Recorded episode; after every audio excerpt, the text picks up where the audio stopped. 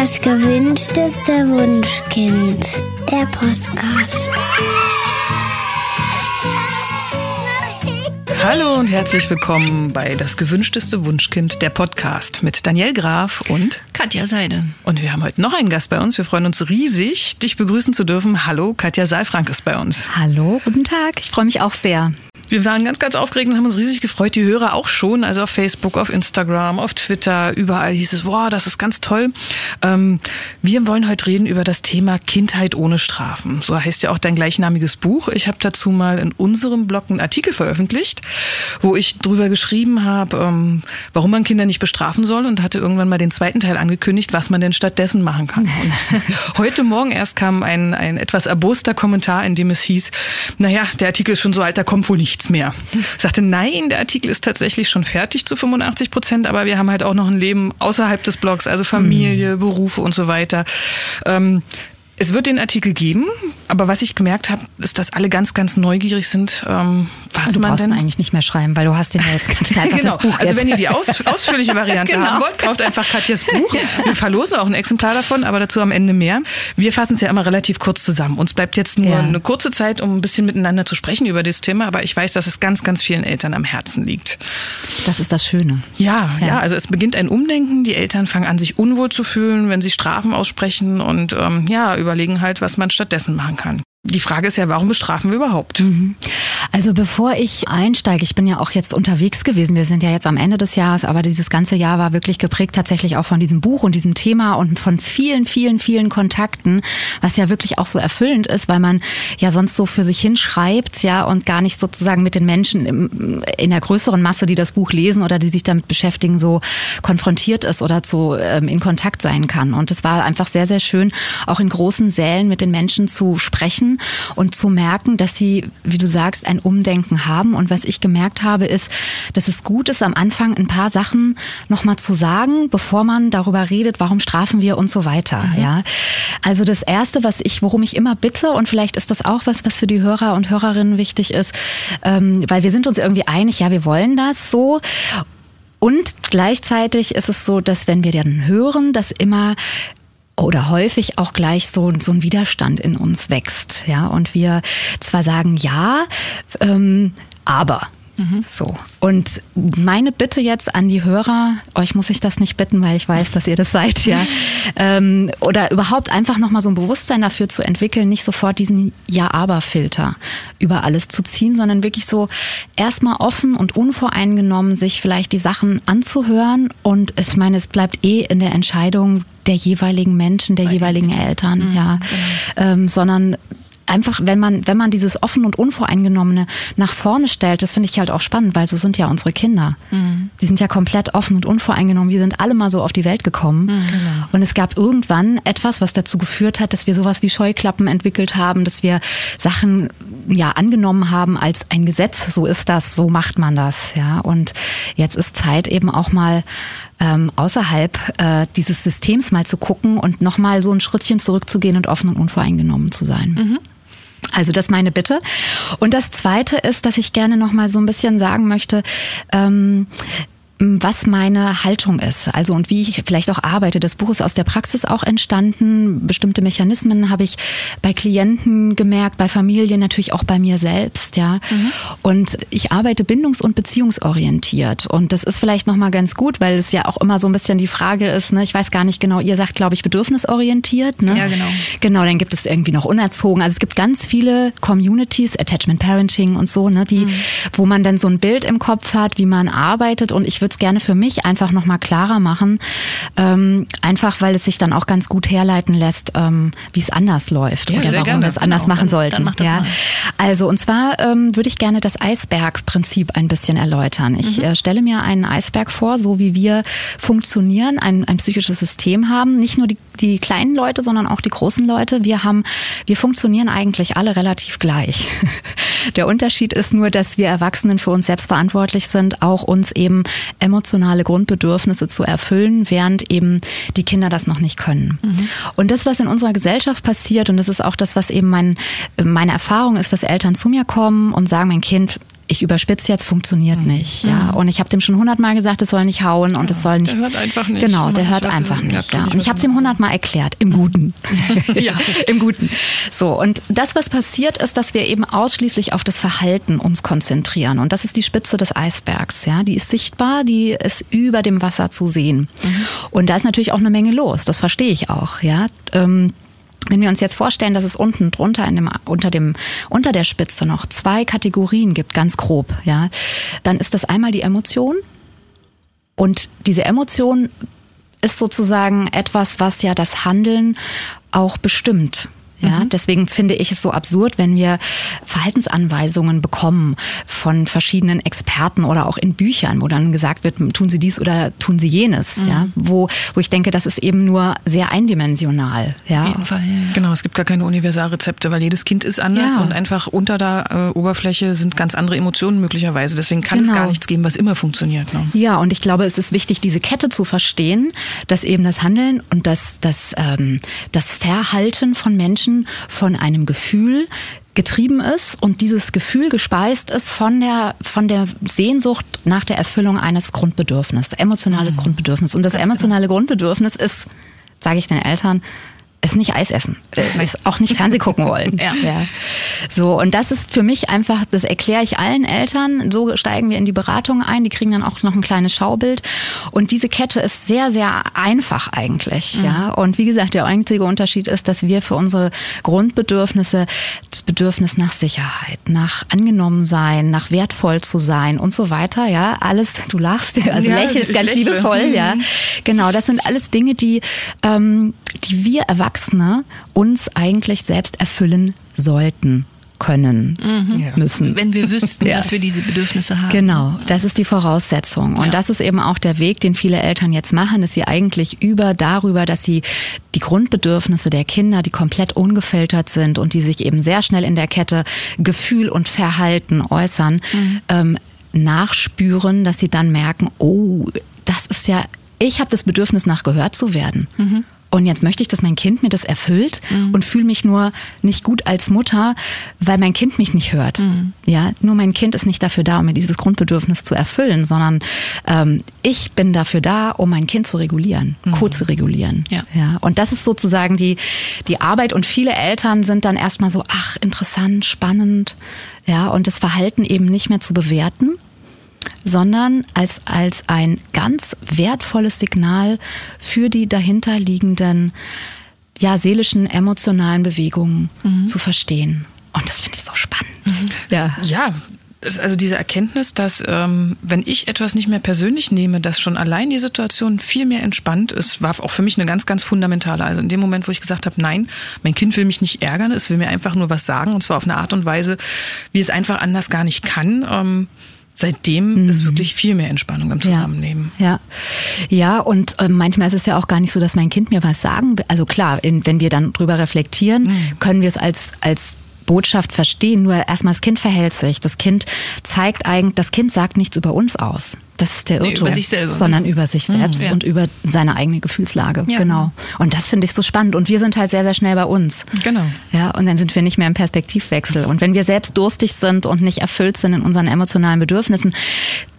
ich will nicht sagen, dass dass sozusagen alle Eltern permanent immer zu Satz sein müssen, sondern ich glaube, es ist einfach wichtig, dass wir uns dessen bewusst sind und dass wir eben gucken, wie können wir uns selbst regulieren und für die Kinder da sein. Mhm. Das ist ein Prozess, das ist nicht so einfach. Das ist nicht ja. so einfach, genau. Ja, das ja. stimmt. Ja, so, jetzt zu deiner Frage. Warum strafen wir eigentlich? Das war deine Frage. Ne? Genau, weil ich habe mich immer gefragt, ähm, wenn etwas also wenn Strafen funktionieren würde, dann mhm. müsste ich es ja gar nicht tun. Also, also jedenfalls nicht so oft, nur nicht einmal. So oft, dann, ne? genau. Ich müsste einmal sagen, wenn du nicht, dann hm. Mhm. Aber es ist ja so, dass ich tatsächlich diese Strafe immer und immer wieder aussprechen muss. Ne? Und ähm, mal funktioniert es und mal funktioniert es nicht und die nutzen sich ja auch mit der Zeit ab. Also der Grundgedanke ist, wenn ich etwas so oft erfolglos tue, warum bin ich dennoch von der Wirk wirklich Wirksamkeit überzeugt? Ähm, also ich bin mir gar nicht sicher, ob Eltern da so rational drangehen. So, also bei mir ist es schon so, dass ich denke, viele Eltern sind auf dem Weg und wissen kognitiv sehr genau, dass das nicht gut ist. Also sie spüren das, sie spüren ja auch, dass es nicht wirkt. Viele kommen auch und sagen, es ist ihm völlig egal, mhm. ja, so, ob jetzt das Fernsehen ausgemacht wird oder nicht, fühlen sich dann auch wieder nicht ernst genommen an dieser Natürlich Stelle. Nicht, ja. ja. Und ähm, ich, ich denke, es ist, also es gibt so zwei, zwei ähm, Wege. Der eine Weg ist, ich will es nicht anders machen. Ich habe es so gelernt, ich finde es richtig, finde richtig, dass Kinder Konsequenzen haben, dass Kinder irgendwie letztendlich reden wir vielleicht ja auch nochmal drüber, dass also welche Mechanismen es gibt und was eigentlich Konsequenzen sind und so. Ne? Für mhm. mich ist das ähm, fast synonym zu ist sehen. Das Gleiche. Ja. Mhm.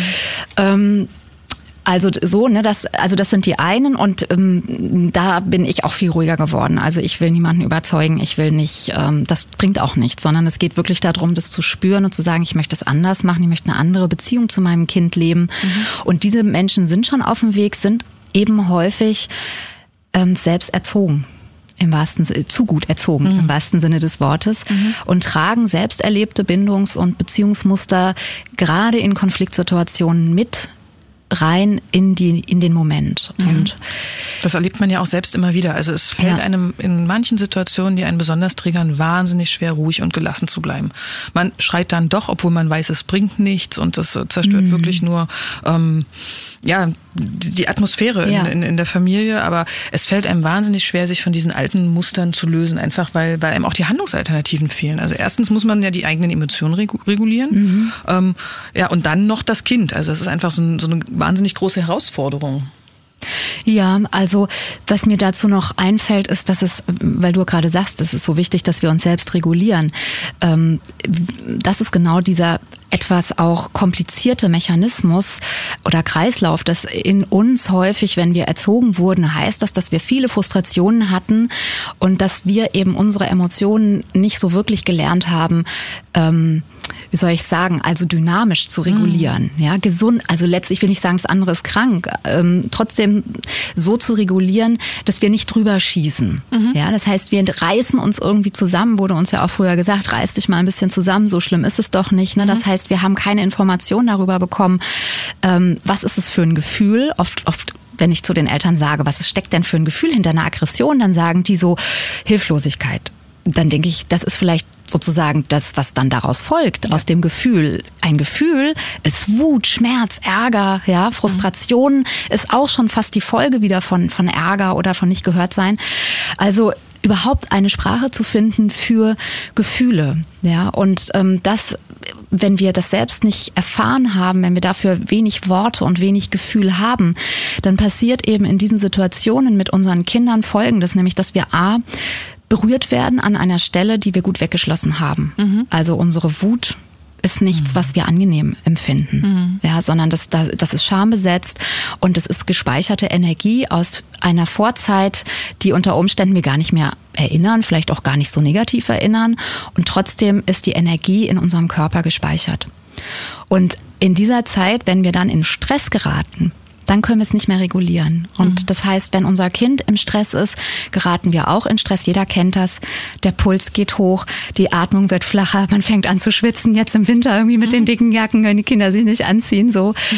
Und, ähm, und dann geraten wir in Stress und dann ist Emotion vor Kognition. Also obwohl wir es wissen, obwohl mhm. wir es anders machen wollen, rutschen wir sehr schnell in, in diese, ja, in, in diese sehr gelernten Muster und sind eigentlich selbst auch in der Hilflosigkeit. Ja, genau, mein Vater hat zu mir heute Morgen ja. gesagt, das ist dann sowas wie ein Autopilot. Mhm. Ja. Aber hast du denn dann Tipps für Eltern, also die, die merken, okay, ich rutsche jetzt rein hier in, mhm. in äh, meine Gefühle und ich kann mich gar nicht mehr steuern. Mhm. Ähm, ich würde jetzt gleich mein Kind anschreien. Ähm, hast du da wirklich konkrete Tipps, wie sie, wie sie aus dieser Situation rauskommen oder wie sie mhm. die Emotionen wieder unter Kontrolle kriegen?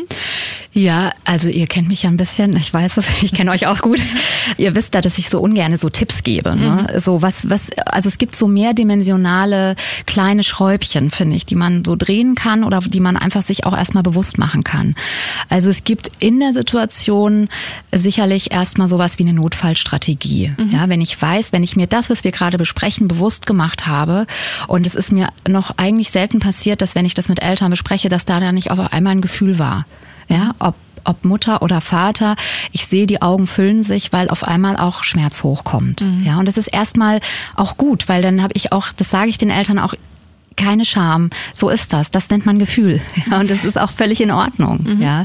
Und dann habe ich auch das Gefühl, ich bin connected und sie sind auch wieder im, in, der, in der Empathie, sie sind im Perspektivwechsel, sie können mitfühlen. Mhm. Ja. Und wenn man das verstanden hat und dann in die nächste Situation geht, ist es schon anders. Also es ist schon anders, weil man ein Bewusstsein beginnt dafür zu entwickeln. Und das, was ich den Eltern dann sage, das ist manchmal nicht in einer Stunde zu machen, ähm, ist, dass es gut ist, wenn wir das Gewitter kommen sehen. Und zwar nicht nur kognitiv und mit unseren Augen tatsächlich, sondern wenn wir dieses innere Gewitter, diesen Stress, der kommt, wenn wir den in unserem Körper wahrnehmen. Mhm. Und das machen wir oft nicht, weil wir, wenn wir auf Autopilot geschaltet sind, dissoziiert mhm. sind. Also so nennt man das in der Fachsprache, wir gehen so ein Stück aus dem Körper raus. Mhm. Genau, ist die Wahrnehmung ja. einfach eine ganz andere. Genau, es gibt eigentlich keine Wahrnehmung mehr, sondern wir sind raus. Genau. Wir spüren unseren Körper nicht mehr. Ja, also man kann das, das ist auch in unterschiedlichen Ausprägungen. Manchmal werden die Arme lahm, ne? oder man hat danach merkt man richtig so wie Muskelkater oder sowas. Ja, und das zu unterbrechen und ganz bewusst über Zeitraum, es ist wirklich ein Prozess, das geht nicht von heute auf morgen, sich selbst ähm, im Körper zu halten und ähm, schon zu erkennen, jetzt gerate ich in Stress, weil es ist nicht von jetzt auf gleich. Mhm, ja, das ist immer ein Prozess, genau. Es ist ein Prozess und den möglichst früh zu erkennen, hat eben was damit zu tun, mit seinem Körper in Korrespondenz, in, in Resonanz zu sein und zu spüren, jetzt wird mein Bauch gerade fest. Und jetzt wird meine Atmung flacher und dann kann ich schon, dann muss ich keine Notfallstrategie anwenden, sondern kann es wahrnehmen und mich dann schon mal wieder runteratmen mhm. und für mich sorgen, mich regulieren quasi. Ja, also das ist dann sozusagen die Arbeit und das geht bei manchen ganz gut und auch relativ schnell und bei manchen ist es so, dass wir auch ein paar Übungen einfach machen. Wie fühlt sich das an? wie fühlt sich ein harter Bauch an? Ja. Keine Ahnung, ja. Wie fühlt sich Wut an? Also Gefühle sind ja erstmal nichts anderes als Körperempfindungen, die wir auch bewertet haben. Ja. Mhm. Das ist ganz spannend, dass du das so erzählst, dass du das mit den äh, mit den Eltern machst, weil ich mache das mit den Kindern äh, mhm. an der Schule. Mhm. Äh, ich habe ja relativ schwierige Schüler an der an der Schule und tatsächlich habe ja ich eigentlich keine schwierigen Schüler, ja, aber ich also weiß, was du meinst. Genau. äh, als schwierig gesehene Schüler genau. Ja. Und äh, ich nehme die auch raus und mhm. wir machen tatsächlich eine, oftmals nach großen Krisen besprechen wir nochmal, was ist passiert und mhm. ähm, wie hast du dich gefühlt Entschleunigt und was hast du, das. genau, mhm. ja, was, was ist in deinem Körper vorgegangen und ganz häufig merke ich, dass die Kinder die können gar nicht beschreiben, was in ihnen vorgeht. Die wissen nicht, welche Emotionen das ist. Und die können auch bei anderen Emotionen mhm. im Gesicht zum Beispiel gar nicht ablesen. Mhm. Also für die äh, ist, kommt das ganz überraschend, wenn der andere, wenn sie ihn ärgern, dann explodiert mhm. irgendwie. Und das machen wir auch Schritt für Schritt mhm. mit den Kindern. Spür dich selber und, und, und dann der, der letzte Schritt wäre sozusagen, ähm, dass sie dass sie den Moment finden, wo sie aus einem Konflikt noch austreten könnten. Also wenn sie selber mhm. ihre Gefühle oder ihr, wenn sie merken, es wird heiß im Nacken zum Beispiel oder mhm. ihre Ohren klingeln, mhm. ähm, dass sie dann noch rausgehen können, sich umdrehen ja. können und weggehen können. Ja. Also äh, spannend. Ja, spannend, ja. Ja, ja ich finde das ja gar nicht so erstaunlich, dass Kinder das nicht können. Also ich weiß jetzt ja, nicht genau, nicht wie können. alt, ja eben, mhm. so also Grundschule ist es. Noch. Grundschule, ja. Aber also ich glaube auch, dass wir Kinder da echt an dieser Stelle auch echt überschätzen. Also selbst selbst wenn ich mit meinem Kind ganz früh Spiegeln mache, mhm. also ne, also ich gehe mal davon mhm. aus, dass äh, die Hörer das ungefähr, also Spiegeln heißt sozusagen die Information zu geben, du ärgerst dich gerade, du bist richtig wütend mhm. und das auch dafür einen Raum zu geben, einen Raum für Emotionen zu geben und eben keine Lösung herbeizuführen, sondern das Gefühl zu regulieren, auch zu halten, in Klammern auszuhalten, was nicht heißt, dass man es durchhalten sollte, ne, mhm. sondern Ziel ist, dass die Kinder nicht mit dem Gefühl alleine sind. Mhm. Ja. Und da brauchen die Kinder einfach aus meiner Erfahrung auch viel länger als übers Grundschulalter hinweg. Also insofern machst du eine ganz wertvolle Arbeit, eine ergänzende, wenn es gut läuft, wertvolle Arbeit für die Kinder nochmal. Wo, wobei ich äh, tatsächlich also die Eltern meiner Schüler, mhm. ich glaube nicht, dass die äh, Ich sage ja, wenn es gut läuft, ja. ne, ergänzend. Also genau. ich würde es mir ehrlich gesagt in allen Schulen wünschen. Das wäre toll. Ja. ja, genau, weil es ist eben nicht nur für Kinder, die aus schwierigen ähm, sozialen Zusammenhängen kommen und damit meine ich jetzt nicht irgendwie finanziell, sondern ich meine einfach, wo wo Beziehung ähm, ja oft einseitig gelebt wird. Ja, ja das mhm. das ist ähm, ist eben dann schwierig und dann hat man keine Information darüber. Mhm. Ja, und für mich wäre auch immer noch mal, ähm, also das ist für mich so ein ein, Baustein, diese Körperarbeit, weil das ist mhm. ja etwas mit sich selbst. Und ich finde auch immer noch mal wichtig, auch dann nochmal mit den, nicht nur mit den Kindern, sondern auch mit den Erwachsenen, aber das wirst du ja wahrscheinlich auch machen, ähm, in den Dialog zu gehen mit dem anderen. Also weil es gab ja etwas, Auf jeden Fall. was Ja, ja. sozusagen an Bedürfnis da war. Und Aggression ist ja meistens Abgrenzung Ja. oder eben auch die Suche nach Verbindung. Ja. ja. Also deswegen bindungs- und beziehungsorientiert ähm, als Unterbau, weil ich finde, das eine bedingt das andere und braucht es unbedingt und Bedürfnisse gehören natürlich mit dazu. Ja. Ja, spannend. Mhm. Ich würde einfach nochmal gerne den Bogen schlagen zu, warum wir das jetzt erzählt Ja. haben. Also ich glaube, der Hörer sitzt jetzt da, ja, was hat das jetzt mit Strafen zu tun? Deswegen muss ich einfach nochmal sagen, ja, das Thema Emotionsregulation Ja. ist natürlich eins, eins der wesentlichsten Themen bei der Frage, ähm, brauche ich denn tatsächlich Strafen? Weil wenn ich es schaffe, meine Emotionen selber in den Zaum zu kriegen, dann stehe ich relativ selten vor dem Gefühl der Hilflosigkeit. Und Strafen sprechen wir in der Regel dann aus, wenn wir einfach gar keinen anderen Weg mehr finden. Deswegen ist das Gesagte jetzt unheimlich wichtig, weil wenn ich mit dem Kind in, in Beziehung bin, ähm, dann muss ich gar keine drohenden Kulissen aufbauen, sondern kann immer hoffen, dass es in Kooperation mit mir geht. Ne? Das ist also ein ganz, ganz wichtiger Grundpfeiler beim Thema, wie kann ich ein Kind erziehen, ohne es strafen zu müssen. Ja, also ein ganz wichtiger, eine ganz wichtige Grundannahme, von der ich ausgehe, ihr auch, das weiß ich, ähm, ist eben die große, große, große, große und nie endende Bereitschaft letztlich von uns Menschen, groß und klein im Übrigen, ja, zur Kooperation. Ja, und dass wir äh, eben, und das ist auch für, das war zum Beispiel für mich eine Riesenerkenntnis vor über 20 Jahren, als, als ich meine Kinder bekommen habe. Da hat sich bei mir ganz viel beruhigt, zu wissen, meine Kinder wollen mit mir kooperieren. Und die können, wenn die nicht, wenn die aussteigen, hat es was auch nicht unbedingt mit mir zu tun, sondern mit der Situation und mit dem, wie die gerade in der Entwicklung sind. Und dass es eigentlich nur diese beiden Möglichkeiten gibt, entweder eben gekränkt oder überfordert zu sein und meistens eben beides. Ja. Und das ist ja in der heutigen Welt auch etwas, was, was für unsere Kinder, also finde ich, ähm, ganz, ganz, ja, ganz schwierig auch, sich zu regulieren. Wir haben so viele Reize draußen und, und äh, wir leben in einer Welt, die in sich schon so reizoffen ist. Und jetzt sind Kinder ja auch ganz reizoffen für alles. Also insofern, äh, ja, finde ich das ähm, irgendwie auch diese, dieser Überforderungsaspekt, der ist halt viel, viel schneller da, als wir Eltern das Total, glauben. ja. Auf Ja. jeden Fall. Ja, und ähm, also ich mache auch immer noch mal eine Unterscheidung in situative und in langfristige ähm, Überforderung und auch Kränkung. Also es gibt einfach in der Situation Dinge, die dazu führen, dass mein Kind sagt, nur ich putze jetzt keine Zähne. Ne? Kann ein Geschwisterstreit sein oder irgendeine Reaktion, die die Mutter oder der Vater hatte. so. Ne? Und dann geht das Kind aus der Kooperation. Es kann aber auch sein, dass es eine dauerhafte Kränkung gibt. So wie zum Beispiel ein, Geschwister, äh, ein Geschwisterchen kommt. Ja, das ist eine Krise und das ist auch unter Umständen eine Kränkung, mit der das Kind erstmal so klarkommen muss. Und dann ist es eine dauerhafte, auch manchmal dauerhafte Antworten, die wir geben. Wo wir denken, das sind gute Antworten auf der Beziehungsebene, die aber dazu führen, dass eigentlich eine Dauerkränkung entsteht. Ähm, ja. kann- Kannst du da mal ein Beispiel geben, was, was für Antworten du meinst? Also wenn wir zum Beispiel das Geschwisterkind integrieren wollen, beziehungsweise unserem ähm, Erstgeborenen, also dem älteren Kind, ähm, da haben wir ja gelesen, es braucht ganz viel Aufmerksamkeit und das ist sowieso für mich schon mal so der erste, das erste Missverständnis. Also es ist nur die Hälfte. Ja, Kinder suchen aus meiner Sicht nie Aufmerksamkeit, sondern immer Zuwendung und immer Kontakt und Beziehung. Und das ist viel, viel mehr. Ja, also einer Ampel gebe ich auch Aufmerksamkeit. Ja. Ähm, aber ich gehe auch mal bei Rot. Also so, so wenig aufmerksam bin ich. Ja, Ja. also deswegen finde ich, ist das, ist das nur die halbe, halbe Geschichte. Und wenn ich jetzt, ähm, auf, also wenn ich jetzt weiß, dass mein Kind äh, nicht nur Aufmerksamkeit, sondern Zuwendung und, und Beziehung sucht und ich auf dieser, also auf dieser Beziehungsebene dann meinem Kind zum Beispiel jedes Mal das Kleine wegnehme, wenn das Kind wütend wird, ähm, nach Hause kommt. Also gestern hatte ich eine Mutter in der Beratung, die hat gesagt, der Kleine kommt immer nach Hause und bevor der seine Jacke aus hat, geht der eben zu dem Baby, das ist jetzt acht Monate, und haut es. Immer. So, und wir haben dann eben besprochen, was, also sie gibt sich ganz doll Mühe und das, und das höre ich auch und sie macht alles, also wir haben viele Sachen besprochen, wie kann sie eine extra Zeit einrichten. Nur wenn sie in dieser Situation ihn ausschimpft und ihm dann sagt, du darfst das nicht machen, ich habe es dir schon hundertmal gesagt, jetzt hör doch mal auf, ja, dann ist sozusagen alles das, was hinterher folgt, nicht verkehrt. Es ist, führt nur nicht zu dieser Beruhigung, um die es eigentlich geht. Okay. Ja.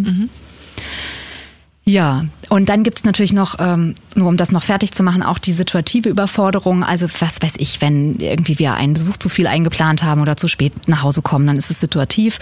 Und es gibt eben auch mm, ja langfristige Überforderungen, zum Beispiel das Thema Schule kann Kinder langfristig überfordern, das Thema Trennung. Also ne, auch, auch Geschwisterkinder können sozusagen in der Emotionsregulation eine Überforderung sein. Also und da, das finde ich eben so spannend, da auch hinzugucken, auch für Eltern so ein bisschen differenzierter hinzugucken, was ist es jetzt gerade? Ja, das ist ja das Problem, dass man oft gar nicht weiß, woran liegt's denn. Also ein Kind kommt halt nicht und sagt, ich bin total eifersüchtig auf das Baby, weil es weiß, eigentlich wird es erwartet, dass es nett zu ihm ist. Und das Kind sagt nicht, ich fühle mich überfordert in der Schule. Das ist einfach so ein, so ein ganz kleines Gefühl im Herzen. Also das Kind agiert einfach seltsam, kann mhm. aber nicht genau ausdrücken, warum das so ist. Und deswegen ist es auch mal ganz wichtig, hinter das Verhalten zu gucken. Einfach, was ist die Ursache, ja, um herauszufinden, Absolut. wie kann ich wirklich helfen. Ja, und also welche Umgebung kann ich bereitstellen? Wie kann ich gut regulieren? Wie kann ich hilfreich sein?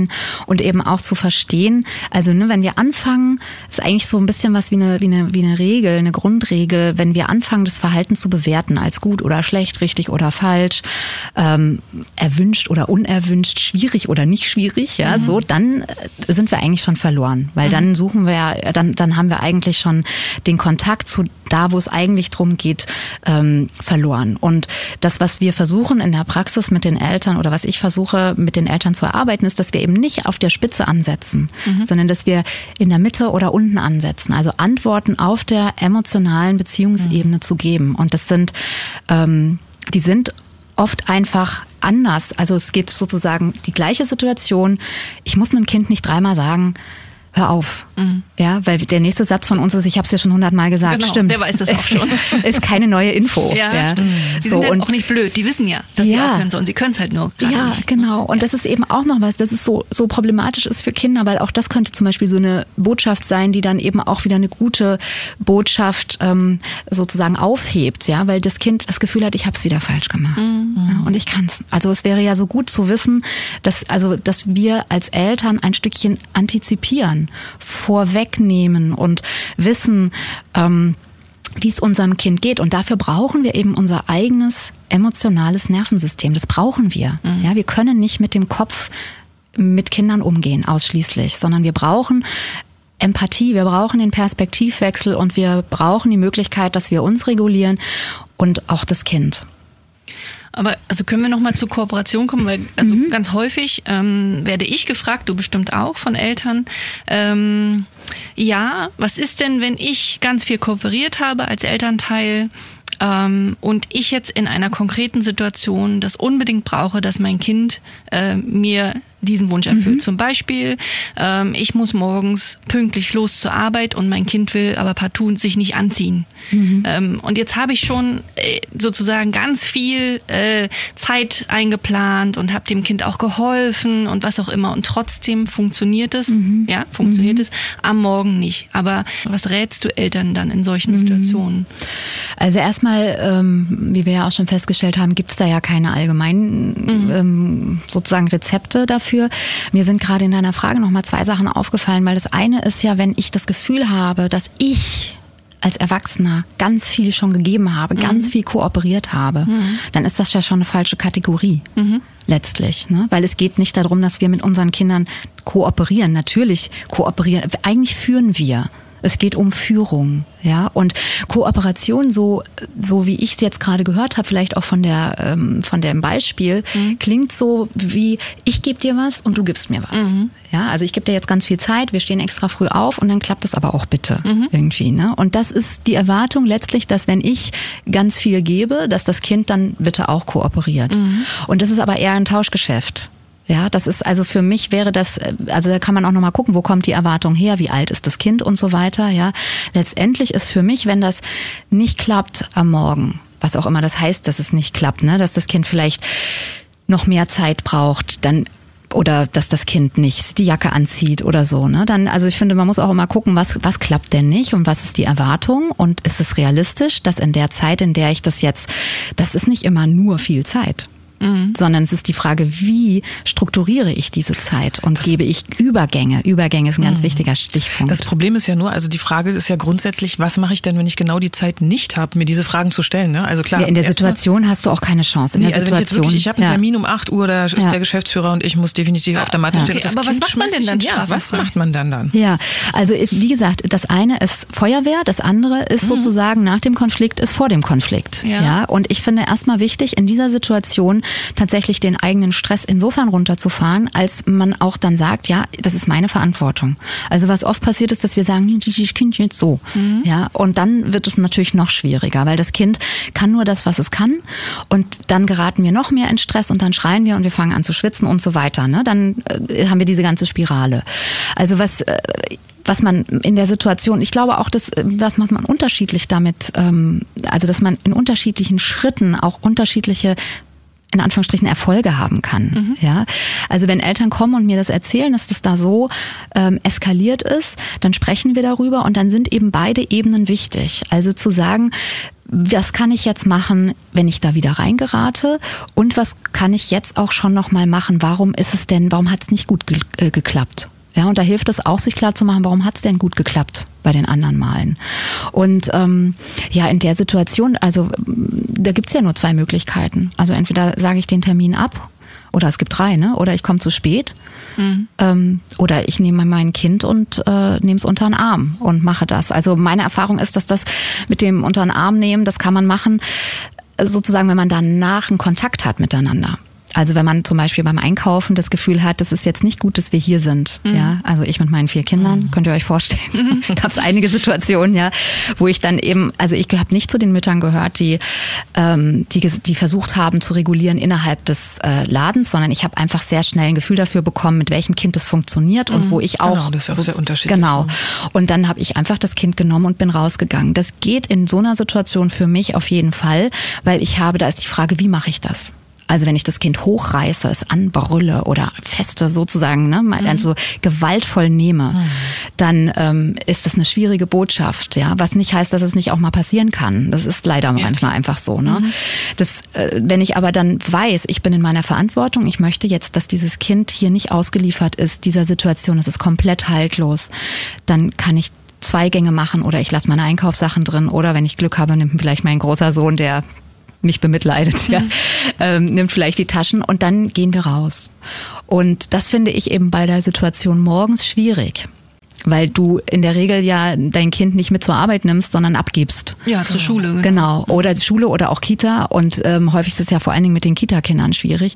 Und wenn du dann ein Kita-Kind abgibst, da ist meine Erfahrung eher, weil du hast ja eine riesen, also da, wenn du da in, in Stress und in Ärger gerätst, was ja so ist, also du nimmst das Kind ja erstmal und das Kind möchte das erstmal nicht. Oder, mhm. oder vielleicht kriegst es auch gar nicht mit. Und wenn du dann den Konflikt nicht klären kannst, sondern dich trennen musst, finde ich das problematisch. Also das dauert auf jeden Fall dann genauso lang, wie wenn man sich zu Hause hinsetzt, ja. glaube ich. Ja, ja, das stimmt. Ja. Nee, das, das Beispiel war jetzt tatsächlich konkret von einer ähm, Leserin, die uns angeschrieben mhm. hatte. Deren mhm. Tochter ist elf und die haben morgens ganz, ganz häufig dieses Anziehdrama. Ach, interessant, ja. ja. Okay, ja, wenn das Kind, also da kann ich auch konkret noch mal was zu sagen, mhm. weil, ähm, das hatte ich jetzt nicht verstanden, entschuldige, ähm, weil mit elf Jahren ist es ja schon noch mal eine andere Nummer jünger als mit drei. Mhm. Ja, und da würde ich jetzt so aus der Entfernung sagen, das ist nicht das einzige Thema, was die beiden miteinander haben, sondern das ist ein, ein Zeichen davon, dass die beiden irgendwie miteinander im Kampf sind. Genau, das Kind hat irgendwie ein Gefühl, wie werde ich jetzt am deutlichsten gehört. Ne? Es nimmt also ja. Situationen, wo es weiß, da löse ich wirklich Stress aus und in der Hoffnung, dass meine Mama dann eventuell dann doch ein bisschen genauer hinschaut. Vermutlich. Ich weiß gar nicht, ob das Kind es so bewusst macht. Ja, genau, genau, es ist genau. einfach, es ist ja auch oft der Abend so, ne, wo wir dann auch mhm. so hilflos sind, weil wir irgendwie genau. nur sagen können, ich möchte jetzt, dass du schläfst. Ja, ja genau. Also genau, das,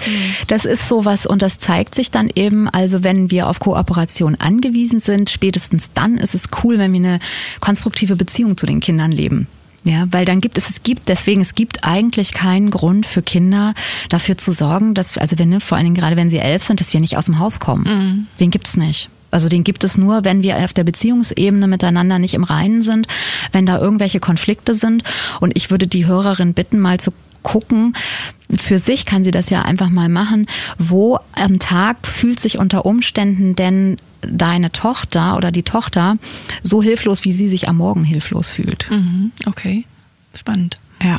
Und das ist auch ein, ein, ganz wichtiger Grundsatz, ne? weil die Frage ja immer besteht, wie kann ich denn nun erziehen ohne Strafen?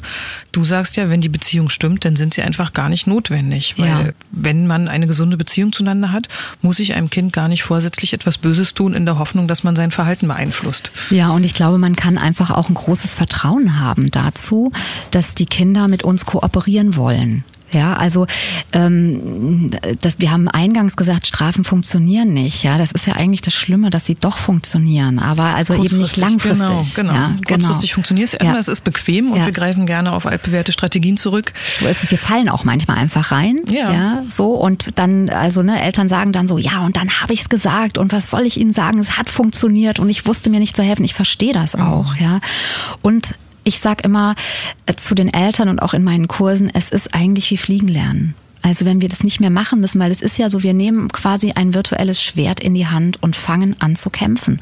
Und das Kind hat nur zwei Möglichkeiten. Entweder kämpft es zurück oder genau, es zieht, sich, zurück. sich zurück. Und ich finde beides nicht konstruktiv ja, in der Beziehung. Also es ist schon so, dass Strafen wirklich sich nachhaltig auf die auf die Eltern-Kind-Beziehung auswirken, kann man so sagen. Ne? Also wir richten damit deutlich Absolut. mehr Schaden an, ja. als wir wirklich unsere Ziele durchsetzen, also sinnvoll unsere Ziele durchsetzen. Ja, wir machen die Kinder klein wir demütigen sie, wir missbrauchen unsere Macht, also um einfach mal so ganz sachlich die ja. ähm, Mechanismen runter zu, äh, zu beten, mhm. sozusagen, ja.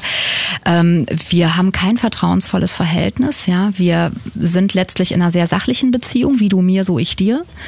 Ja, und wir signalisieren auch, der Stärkere hat Recht. Genau. Und das Kind ja. übernimmt so ein Verhalten. Ne? Also das Kind übernimmt so ein Verhalten, hat ja auch keine andere Chance, weil wir fungieren da ja als Vorbild. Ja. Genau. Und was man auch ganz oft beobachtet, ist, dass eben Kinder, die sehr oft gestraft werden, versuchen, dieses Gefühl der Hilflosigkeit ähm, so irgendwie für sich selbst klein zu machen, indem sie dann einfach zu Schwächeren gehen und das dann dort ausleben. Ne? Also da sind dann Tiere, kleinere Geschwister dran.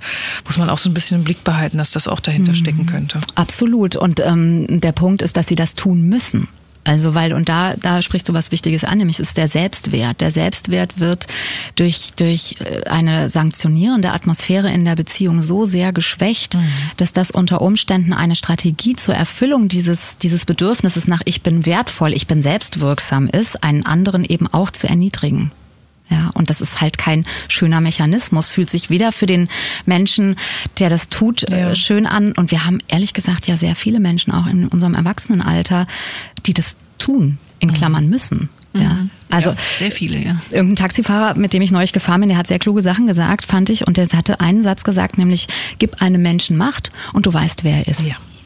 Ja. Genau. Und das finde ich so, dass wir unsere Macht nicht missbrauchen, sondern dass wir die eben, ähm, ja, dass wir sie ähm, verantwortungsbewusst irgendwie, also dass wir uns dieser Verantwortung bewusst sind. Und ich finde auch noch was so, ich finde so dieses, es ist so ein bisschen absurd, dass wir wollen, dass das Kind unsere Grenzen respektiert ja, das ist ja so, mein Kind respektiert meine Grenzen nicht, mhm. ja, und deswegen muss ich es jetzt strafen. Mhm. Und ich denke, wenn du möchtest, dass dein Kind deine Grenze respektiert, dann, dann wäre es ja gut, wenn du in diesem Lernprozess sozusagen in jeder Sekunde die Grenze des anderen respektierst. Ja. Weil was soll denn, das ist ja denn, ne, deine Grenze ist mir nichts wert, ja, ja aber halte bitte meine ein, ja. ja. So, also das ist auch so ein, so ein Trugschluss irgendwie, ne, was Kinder da, und, und Kinder haben dann, tatsächlich bekommen sie keine Idee davon, was eine Grenze ist, sondern ja, wir haben das an bei den Erwachsenen ja auch, die dann wieder ganz achtsam mit sich sein dürfen, wieder spüren dürfen, wo stehe ich, wie positioniere ich mich. Das ist ja auch mhm. eine häufige Frage, wie kann ich mich denn positionieren?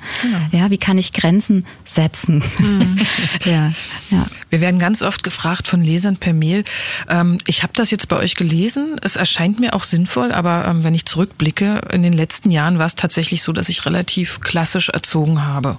Mhm. Ähm, ist, also sinnvoll ist es sicherlich, jetzt noch umzudenken, aber wie viel habe ich denn jetzt noch, also wie viel habe ich kaputt gemacht? Mhm. Habe ich jetzt eine Chance, dass wir noch eine gute Bindung, eine gute Beziehung aufbauen können?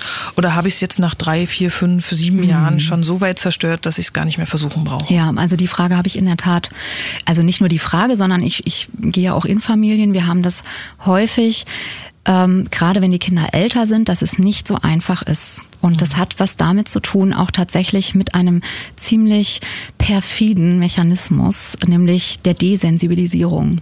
Ja, wir, also noch mal ganz kurz ein Stückchen zurück zur Erklärung. Wenn wir in einer, in einer sanktionierenden ähm, Erziehungshaltung aufgewachsen sind, dann ist das, also ist diese Demütigung, der Ausschluss ein, ein seelischer Dauerschmerz. Wir wissen heute, dass seelische Schmerzen ähm, erkennbar sind. Also sie sind erkennbar, weil die gleichen Areale wie der körperliche Schmerz mhm. Ähm, angesprochen werden, mhm. genau aktiviert werden. Und das ist ähm, äh, sozusagen eine ganz wichtige Erkenntnis, weil was passiert ist, dass eine so ein bisschen eine Desensibilisierung durch unser Gehirn stattfindet, was dann runterschaltet. Ja, unser Körper ist ja sehr auf Effizienz ausgelegt und der gibt dann einfach nicht mehr viel Energie da rein. Das heißt aber im äh, also gleichzeitig, dass der Preis extrem hoch ist, weil es ist das emotionale ähm, System, was dann runtergeschaltet wird und da liegt auch die Empathie drin. Mhm. Ja, deswegen haben dann die Erwachsenen auch häufig ja keine Empathie, weder für den anderen noch für sich. Und die sagen, mir hat's ja auch nicht geschadet. Mhm. Ja, das ist, und das geht nur über Einfühlung, sozusagen. Einfühlung heißt, zu begreifen, zu spüren, auch ein Stück nachzufühlen, nochmal, was ist mir passiert und auch zu spüren, das war nicht richtig. Mhm. Und wenn wir erwachsene Menschen haben, ist es oft ein schmerzhafter und auch ein bisschen längerer Prozess, je nachdem. Ja, also auch, das, das ist so, das ist ähm, wirklich auch, auch in der Begleitung häufig sehr berührend. Und wenn wir das mit Kindern haben, weil aus meiner Sicht ist das mit Kindern nicht anders. Eigentlich ist es wichtig, ein Gespräch zu führen mhm. und wahrscheinlich nicht nur eins und die Verantwortung vollständig zu übernehmen und zu sagen, wir haben es nicht gut gemacht mhm. und wir möchten es jetzt noch mal anders machen und wir haben gekämpft. Ja, und es ist nicht eure Verantwortung.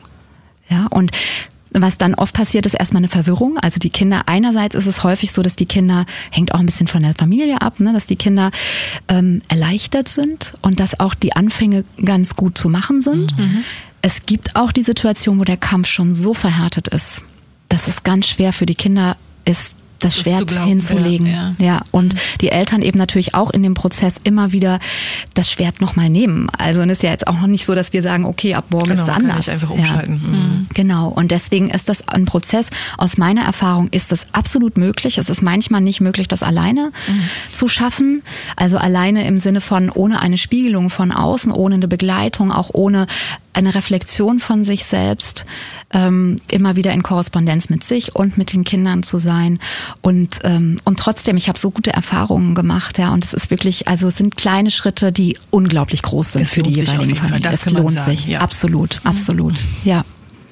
Ich würde es mir sehr wünschen, dass die Menschen Lust haben, was anderes zu probieren. Das ist das, was ich immer sage. Ich sage mal, Mensch, versucht es doch einfach mal. Mhm. Wenn es tatsächlich nicht funktionieren sollte, dann kann man immer noch zum Althergebrachten übergehen. Also wenn ja, ich mich damit schlecht fühle, genau. aber es einfach versuchen. Schau, was passiert. Ich glaube, also ganz, ganz viele Eltern haben schon rückgemeldet, sie machen einfach Erfahrungen, ähm, mhm. mit denen sie nie gerechnet hätten. Also mhm. deswegen schaut einfach, ob man einfach Wege beschreiten kann ohne Strafen, ohne es geht Erpressung, nicht ohne, ohne Dialog. Genau. Ja, der Dialog ist das Entscheidende. Kommt ins Gespräch miteinander. Ja. ja. Ja. Jetzt kommen wir langsam zum Ende, deswegen möchte ich gerne noch mal ganz explizit nachfragen, wie können wir es denn anders machen? Wie ist eine Erziehung ohne Strafen überhaupt möglich? Es ist natürlich nicht so einfach, wenn man am Anfang steht, auch aus diesem System rauszukommen, weil es ja auch eine Haltung ist. Also ich glaube, das allererste, was wichtig ist, ist, bevor wir anders uns verhalten können, geht es darum, wirklich die Haltung zu verändern. Das heißt, wir machen den Spotlight nicht auf das Kind und sagen, das muss sich anders verhalten und wenn das Kind sich besser verhalten würde, dann wäre ich auch eine bessere Mutter, sondern wir richten den Spotlight auf uns selbst und gucken, was kann ich eigentlich tun, damit das Kind sich in den gegebenen Rahmenbedingungen, in dem, was ich gerne möchte, ähm, so, so gut wie möglich bewegen kann, so sicher wie möglich bewegen kann. Das heißt, ich übernehme Verantwortung für die Führung. Und was, was eben, also wenn, wenn wir über Konflikte sprechen, also ne, dann darum geht's ja letztlich. Ne? Also äh, straffrei miteinander umzugehen, wenn sich alle gut verstehen, ist ja nicht so schwer. Ja, ja. Genau. Was ist, wenn jeder was anderes Genau, möchte? wie können wir Konflikte lösen? Und Konflikte können wir aus meiner Sicht, auch wenn es sehr banal vielleicht jetzt für die Hörerinnen und äh, Hörer klingt, ausschließlich im Dialog lösen. Was nicht heißt, dass wir lange Gespräche führen müssen müssen. Mhm. Ja, sondern Dialog heißt für mich, dass wir Interesse haben an dem anderen, dass wir unvoreingenommen, da haben wir es wieder, unvoreingenommen und offen aufeinander zugehen. Das heißt, alles das, was ich jemals gedacht, gefühlt, schon für mich fertig formuliert habe zu dem Thema, stelle ich zur Seite und höre erstmal, was der andere mir zu sagen hat. Mhm. Ja, also das heißt auch ein Verständnis zu entwickeln, Perspektivwechsel zu machen und die Kinder dabei eben ernst zu nehmen ja, und zuzuhören und auch nochmal nachzufragen, habe ich das richtig verstanden? Das ist, also das ist dein, du möchtest nicht aufräumen, weil, das verstehe ich auch, der Papa räumt auch nicht auf. Mhm. Und jetzt hast du die Idee, also deine Frage ist total berechtigt und ich kann dir sagen, finde ich auch manchmal schwierig.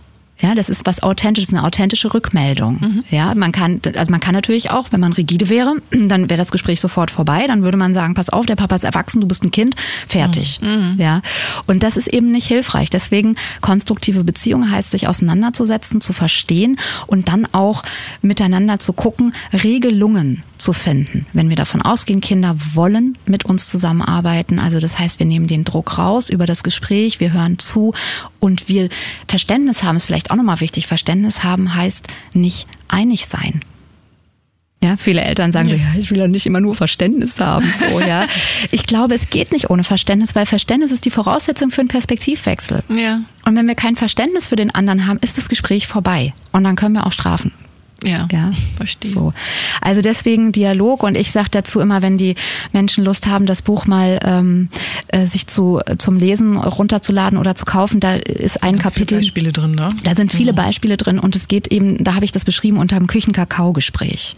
Ja, also die Kinder einzuladen, nicht in der Konfliktsituation, da hat keiner Ruhe, mhm. sondern wenn eine Situation mehrfach vorkommt und ich denke, Mensch, das gibt's doch nicht jeden Morgen, das würde ich zum Beispiel der Hörerin mhm. gerne noch mit ans Herz legen, ja, zu sagen, Mensch, mal einzuladen, die Tochter auf ein, weiß ich nicht was, ja, was das Kind eben gerne mag und dann wirklich eine Situation herzustellen, eine Atmosphäre herzustellen, wo man sagt, ich interessiere mich jetzt dafür, ich möchte das gerne verstehen und ich möchte aus dem Kampf gehen. Ja, mhm. und da ist es auch ganz wichtig, wenn ich kurz ein, ja. einwerfen darf, dass man sich da mal mit den mit, mit Gesprächstechniken beschäftigt. Also so, so ein paar Grundkenntnisse im Thema gewaltfreie Kommunikation und aktives Zuhören sind an dieser Stelle unheimlich hilfreich. Wenn man die mal so ein bisschen erlernt und sich damit beschäftigt hat, schafft man es eher, ähm, auf den auf den Grund der Probleme zu kommen. Ne? Mhm. Ja, auf jeden Fall. Also also was was ich sehr, sehr hilfreich finde, ist immer das Vier-Ohren-Modell von Schulz Thun, was ich mit mhm. allen Eltern eigentlich bespreche. Ja, mhm. so. Und, und trotzdem ist es so, also der Dialog, von dem ich jetzt spreche, gerade wenn so ein Konflikt da ist, wie wir ihn jetzt gehört haben mit der mhm. Elfjährigen, ja, mhm. der ist erstmal eigentlich vor allen Dingen dafür da, zuzuhören. Und das ist nicht so einfach, weil viele Eltern sagen, ach so, wenn das so oder so ist, dann, dann habe ich sofort eine Lösung. Ja? Und darum geht's oft nicht. Es geht erstmal, wir haben auch das Grundbedürfnis, verstanden zu werden, gehört zu werden mit unseren Anliegen. Und dann kann man immer noch, manchmal sind auch zwei, drei, vier, fünf Dialoge wichtig, weil es eben auch nicht so schnell zu lösen ist. Ja. Mhm. Also ähm, tatsächlich, wenn wir auf die Elfjährige nochmal noch mal zu sprechen kommen, dann, also die Mutter hat mit ihr gesprochen, die, die ist so eine wirklich, also sehr zugewandte Mutter. Ähm, und die hat auch morgen morgen sehr, sehr viel Geduld mit dem Kind. Ähm, bei, diesem, bei diesem Gespräch kam einfach raus, dass äh, also die Tochter findet, dass die Klamotten unangenehm sind mhm. auf, auf, ihrer, auf ihrer Haut. Mhm. Dieses Problem lässt sich ja schlecht lösen. Ne? Also für die ist morgens alles unangenehm. Also eigentlich mhm. müsste sie nackt zur Schule gehen. Aber ja, das weiß ich nicht. Also so viel haben sie, also weiß ich jetzt nicht, wie viel die schon probiert haben. Ja, also erstmal finde ich das eine super wichtige Info, mhm. weil dann ist ja völlig egal, wie viel Zeit du morgens hast. Verstehst naja, du? doch. Also ja. sie, sie äh, wechselt halt irgendwie 50, 50 äh, Hosen mhm. und T-Shirts und was auch immer, bis sie dann mhm. irgendwann mhm. eins findet, ja. was, was an Also erstmal finde ich, wird klar, dass, also unabhängig davon, dass ich jetzt nur aus der Entfernung das sagen ja. kann, ne, dass das vielleicht gar nicht der Kampf, das, also dass das eine andere Form, eine andere Form von Kampf ist. Mhm. Vielleicht gar nicht gegen jemanden gerichtet, sondern das, das ist ja, also ich meine, wenn du dir vorstellst oder wir uns vorstellen, wir wachen morgens auf und wir wissen, wir müssen aus dem Haus mhm. und wir haben nur eine begrenzte Zeit, ja, selbst wenn wir, wenn wir den ganzen Vormittag hätten, sich 50 Mal an und auszuziehen, das wissen wir selbst, wie das ist und sich nicht wohlzufühlen. Ja. Also es ist ja eine furchtbare Situation. Ja. Ja. Und das erstmal auch stehen zu lassen. Und eben das meine ich so ne? Und nicht sofort jetzt noch mal zu überlegen ja was können wir denn jetzt dann machen? Weil ich muss ja aus dem Haus. Ja, ja. Sondern dem erstmal Raum zu geben und auch und dann eben zu gucken was meinst du? Also äh, letztendlich ist die elfjährige jetzt auch schon an so einem Punkt ähm, was braucht sie, um das, weil das wird ja vielleicht nächstes Jahr auch noch so sein. Ja, also es geht ja dann auch nicht darum, dass wir sie aus dem Haus kriegen, sondern dass sie etwas, also dass, dass, ja, dass sie eine Erfahrung macht, wie kann ich mit diesem Thema gut umgehen. Mhm. Und ähm, ja, es gibt ja nur zwei Möglichkeiten. Entweder sie, sie, sie macht Erfahrungen damit, ja, und findet Möglichkeiten und Wege mit viel Zeit oder mit extra Klamotten, die sie sich sozusagen vorher schon raussucht oder die sie lange jetzt sucht und dann findet irgendwann, mhm. ja. Oder sie zieht auf eine einsame Insel, wo man halt keine Klamotten braucht. ja. zur Schule gehen kann, ja. Genau. Ja, also das wäre so, aber das sind alles so Sachen, ich finde alleine, das, also es rührt mich jetzt auch, wenn du das nochmal so sagst, weil es ist ja eine große Verzweiflung dann Total. auch bei dem Mädchen also dahinter. Ne? Bei dem Mädchen oder der Mutter, also es ist mhm. morgens äh, ähm, bei, bei dieser Leserin äh, geht das, geht das mhm. sehr ab. Und ja, und das ist sehr spannend auch, also letztlich, ne, also spannend klingt jetzt vielleicht so, als ob ich es nicht ernst nehme, das meine ich nicht, sondern mhm. diese, diese Beziehungsgeflechte sich nochmal genauer anzugucken, was, was da dahinter liegt, ja, was, was sozusagen dieses, ich, ich will das jetzt nicht psychologisieren, ne? Letztlich äh, ist einem etwas zu eng so mhm. ja und manchmal ist es eben so dass wenn man wenn man etwas nicht auf der Haut haben kann dass man sich entweder nicht wohlfühlt in der Haut oder dass man sich zu sehr eingeschränkt fühlt und für die Entscheidung dann zu lange Zeit braucht, einfach um diese Selbstwirksamkeit zu spüren. Also es sind alles so unbewusste Dinge, mhm. die manchmal unsere Psyche dann mit uns macht. Ja. Mhm. Und da nochmal genauer hinzuspüren, vielleicht wäre das gut, auch nochmal irgendwo das mit jemand anderem zu reflektieren, was das sein könnte. Ja. Und noch eine wichtige Sache, also ich finde die Verzweiflung bei dem, bei dem Mädchen sehr spürbar. Ich verstehe, dass die Mutter auch verzweifelt ist. Ich glaube, es ist wichtig, dass einer in dieser Situation nicht verzweifelt ist. Also okay. es wäre gut, wenn, wenn sozusagen diese Verzweiflung, die kann sie gerne woanders hintragen. Ich spüre die auch, ich ja. verstehe das auch, weil ja. sie sich hilflos fühlt. Ne? Und trotzdem ist es nicht hilfreich, wenn beide verzweifelt sind. Okay. Was, was raten wir ihr denn dann? Also äh, ruhig zu bleiben auf jeden Fall und, äh, und sich einfach Unterstützung zu suchen. Ich würde, ich würde wirklich genau. noch mal mir eine Unterstützung suchen, weil das ist garantiert auch ein ein Teil eines Prozesses. Das ist nicht etwas, was gesondert. Das ist vielleicht noch mal hilfreich, auch sich den Rest der, des Puzzles noch mal anzugucken. Wir haben jetzt vielleicht zwei Bausteine. Ja. ja. Vielleicht schicke ich sie dann einfach zu dir. Ja, bitte? gerne. das mache ich nämlich häufiger, wenn äh, wenn äh, Anfragen kommen, dann sage ich immer, ah, ich schicke euch. Ja, das habe ich sogar schon mal gehört. Ja. Also es sind tatsächlich schon Leute angekommen. Ja, ja. vielen Dank. Ja. ja. Ach so, genau, der Dialog. Ja, müssen wir das jetzt noch abschließen? Nee, ich, genau, ich würde noch kurz was abschließen dazu sagen. Mhm. Ähm, in Bezug auf den Dialog finde ich auch unheimlich wichtig, sich klarzumachen, dass es nicht nur zwei Konfliktlösungsmöglichkeiten gibt. Also wir sind so in diesem Denken gefangen, ähm, es gibt nur zwei Situationen. Entweder der Erwachsene gewinnt, das Kind verliert, oder aber das Kind gewinnt, der Erwachsene verliert.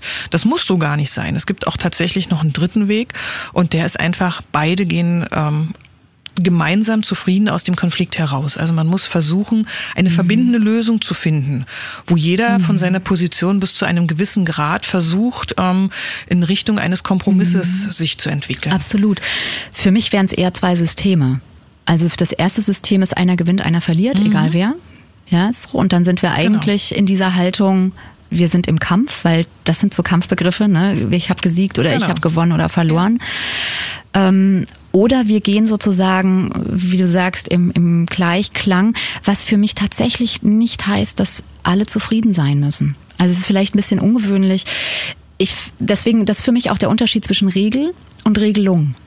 Ja, vorläufige Regelungen zu finden, wo der eine vielleicht sagt, du, ich habe es mir eigentlich anders vorgestellt. Das ist für mich ist eigentlich der Kompromiss jetzt gerade ein bisschen zu groß. Ich höre, dass es für dich gerade nicht anders geht und lass es uns gerne probieren, vorläufig. Ja. Das ist ganz wichtig, dass man es auch nachhält, dass man hinterher ja. schaut, wie ging es uns jetzt damit? Ja.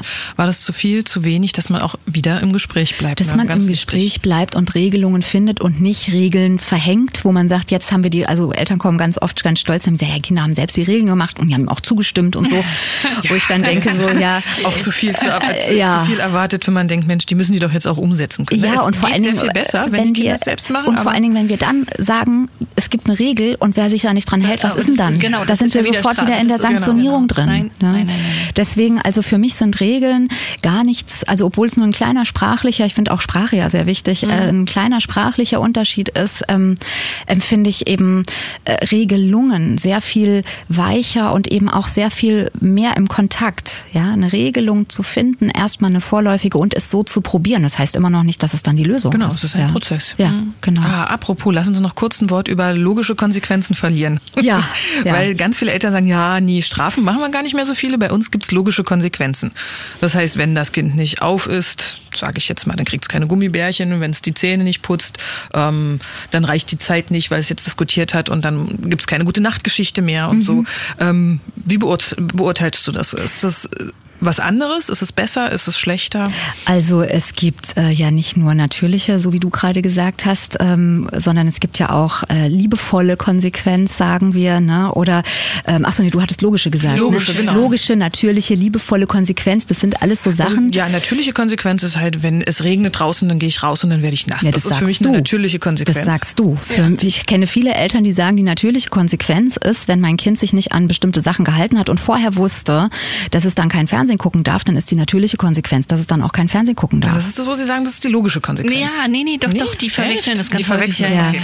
Also ich, ich finde halt diese ganzen Konsequenz ist für mich insgesamt etwas, was ich gerne auf die Eltern setzen würde. Also ich muss letztlich ein Stück konsequent mit mir selbst sein, wenn ich zum Beispiel sage, ich möchte Strafen nicht mehr umsetzen. Mhm. Dann muss ich mit mir konsequent sein. Dann passt das. Ja. Ansonsten finde ich eine ein konsequentes Verhalten ist für mich immer äh, also konsequent sein um der Konsequenz willen. Ja, also weil ich das jetzt gesagt habe. Ja. So, das finde ich auch immer ist schon sehr krampfig. Ja, total. Da finde ich Konsistenz viel stimmiger. Ich habe einen bestimmten ja. Wert und den stelle ich in die Mitte. Ja, und, und den stelle ich vor mich und in die in die Beziehung.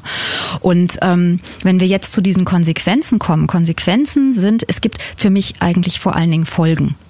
Folgen des Handelns. Ja, mhm. und das erleben Kinder an jeder Ecke.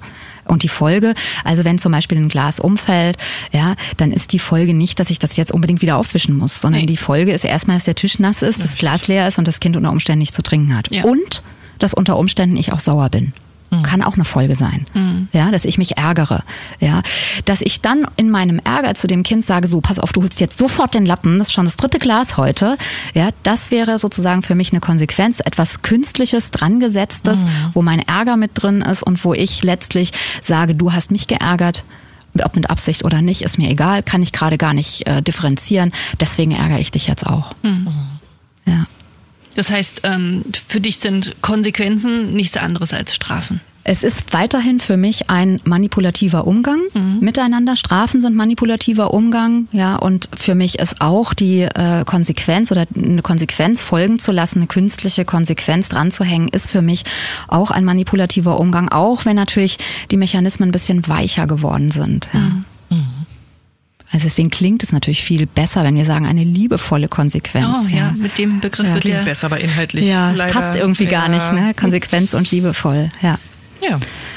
Dieses Thema ist ja auch wirklich sehr, sehr komplex und ich frage mich immer so ein bisschen verzweifelt, wie man den Überblick behalten soll. Also woher soll ich es denn alles wissen? Bei meinen Eltern sage ich immer, Mensch, ihr konntet es gar nicht anders wissen. Heute habe ich das Internet, das hat eine Fülle an Informationen. Ähm, den Eltern habe ich das Gefühl, fehlt so ein bisschen die Orientierung momentan, ne, was Erziehung betrifft. Ja, Erziehung beziehungsweise Beziehung ne, zu den Kindern. Mhm. Also erstmal können die euren Blog lesen, das ist ja wunderbar. Also ja, finde ich auch, ja, also wirklich in jeder Gruppe irgendwie und für jedes Thema, also es ist wirklich großartig, ja. Ähm, und ich finde das Gute auch dran, dass, dass ihr ja häufig eben auch mit Studien arbeitet, das Ganze nochmal ein bisschen versachlicht. Ja, das finde ich auch eben als Argumentationshilfe total cool. Mhm. Ja. Also das kann man machen. Und dann gibt es auch, ähm, natürlich kann man genau Bücher lesen und Netz. Und ich glaube schon, dass es heute so bestimmte Richtungen auch gibt.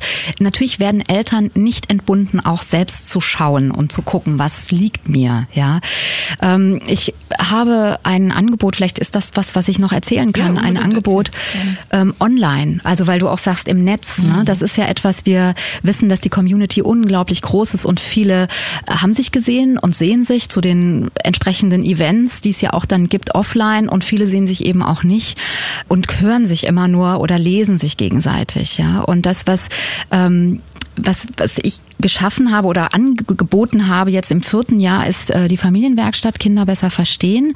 Das ist eine bindungs- und beziehungsorientierte Begleitung durch den Alltag das ganze Jahr durch. Ähm, kostet ein Euro am Tag für die Alleinerziehenden die Hälfte. Und ähm, also das heißt, man kann, ich weiß, dass Eltern teilweise wirklich äh, eine Spardose da haben und jeden, ja. jeden Monat einen Euro einschmeißen ähm, äh, an, an jeden Tag. Und ähm, also das, der Vorteil ist daran, dass wir sozusagen prozessbegleitend, also nicht nur mal reingucken und einen Impuls geben, so wie man vielleicht ein Buch hat oder eine Beratung macht, sondern dass es wirklich prozessbegleitend über das gesamte Jahr ist und dass es eine große Community ist, wo die Facebook-Gruppe geführt ist, wo ich ansprechbar bin, also eine Anbindung letztlich, ja. Mhm. Ähm, und das ähm, Tolle ist für mich auch, dass ich alle zwei Wochen die Möglichkeit auch ähm, biete in Online-Seminaren zu diesen Themen, die wir jetzt hier besprochen haben, zu vielen mhm. anderen auch. Manchmal auch einfach nur so, Kind, wie kann mein Kind trocken werden, schneller Entwöhnung und so weiter. Also so ganz scheinbar banale Themen, mhm. ja. Bis hin auch zu offenen Elternsprechstunden gibt es alle zwei Wochen eben die Möglichkeit, auch mit mir in Kontakt zu treten. Also in einen virtuellen Kontakt zu treten, wo wir uns im Online-Seminar sehen. Mhm. Und das ist eine ganz tolle Community geworden. Und jetzt ist das Jahr zu Ende. Ja. Das heißt, unser virtuelles Dorf äh, kann sich wieder ein bisschen vergrößern oder ein, ein bisschen austauschen, geht gar nicht um, um vergrößern. Manche gehen raus und andere kommen hm. rein. Sag mal, wo findet man mehr Informationen, wenn man, jetzt, wenn man sich da jetzt für interessiert? Ähm, also äh, im, auf Facebook, mhm. glaube ich, steht da das eine oder andere. Oder äh, eben auch unter www.katjasaalfrank.de und dann oben im Menü unter Familienwerkstatt Kinder besser verstehen. Also das heißt, man, äh, wenn man das jetzt möchte, kann man sich jetzt im Dezember noch anmelden? Ja, oder? also man kann sich letztlich das ganze Jahr über anmelden, weil das sind die, das ganze Material bleibt gespeichert. Es gibt einen Zugang zu einer Dropbox, wo alle Seminare gespeichert sind. Also die letzte Teilnehmerin ist jetzt tatsächlich im November dazugekommen. Die hat dann halt ganz viele Online-Seminare bekommen, ganz viele Protokolle, ganz viele Handouts, ja, mhm. ganz viel Material. Ähm, viele wollen halt gerne auch dann live mit dabei sein und im Prozess sein. Deswegen macht es jetzt durchaus Sinn, dann auch am Anfang dazuzukommen. Aber man kann sich natürlich auch noch im Januar entscheiden. Ja. Okay. Okay, und du sagst, es bleiben Eltern jetzt da drin. Das heißt, mhm. das, was jetzt im nächsten Jahr kommt, werden andere Fragen sein und andere äh. Naja, ihr wisst ja selbst, wie das ist. man schreibt ein Buch und man hat ganz viele Themen, die ja. man letztlich auch schon in anderen Zusammenhängen ja. aus einem bestimmten Blickwinkel betrachtet hat, kommen dort wieder. Also mhm. es sind natürlich aber trotzdem nicht immer die gleichen Themen, sondern mhm. es ist ähm, es ist sehr lebendig eben dadurch, dass die Menschen in Prozess sind und dass das ähm, also die Idee dahinter ist, es braucht eigentlich ein Dorf, um ein Kind großzuziehen und zwar nicht fürs Kind, mhm. sondern für uns Eltern, dass wir einen Austausch haben und daraus ist es auch erwachsen, als ich eben eben ähm, ja, als ich Mutter wurde, gab es noch gar kein Netz und es äh, gab nur ganz, ich glaube, ganz schreckliche Ratgeber irgendwie. Ja, genau.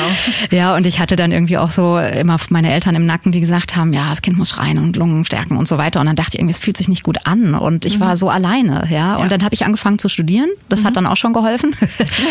ähm, also um sich die Sachen zu erklären.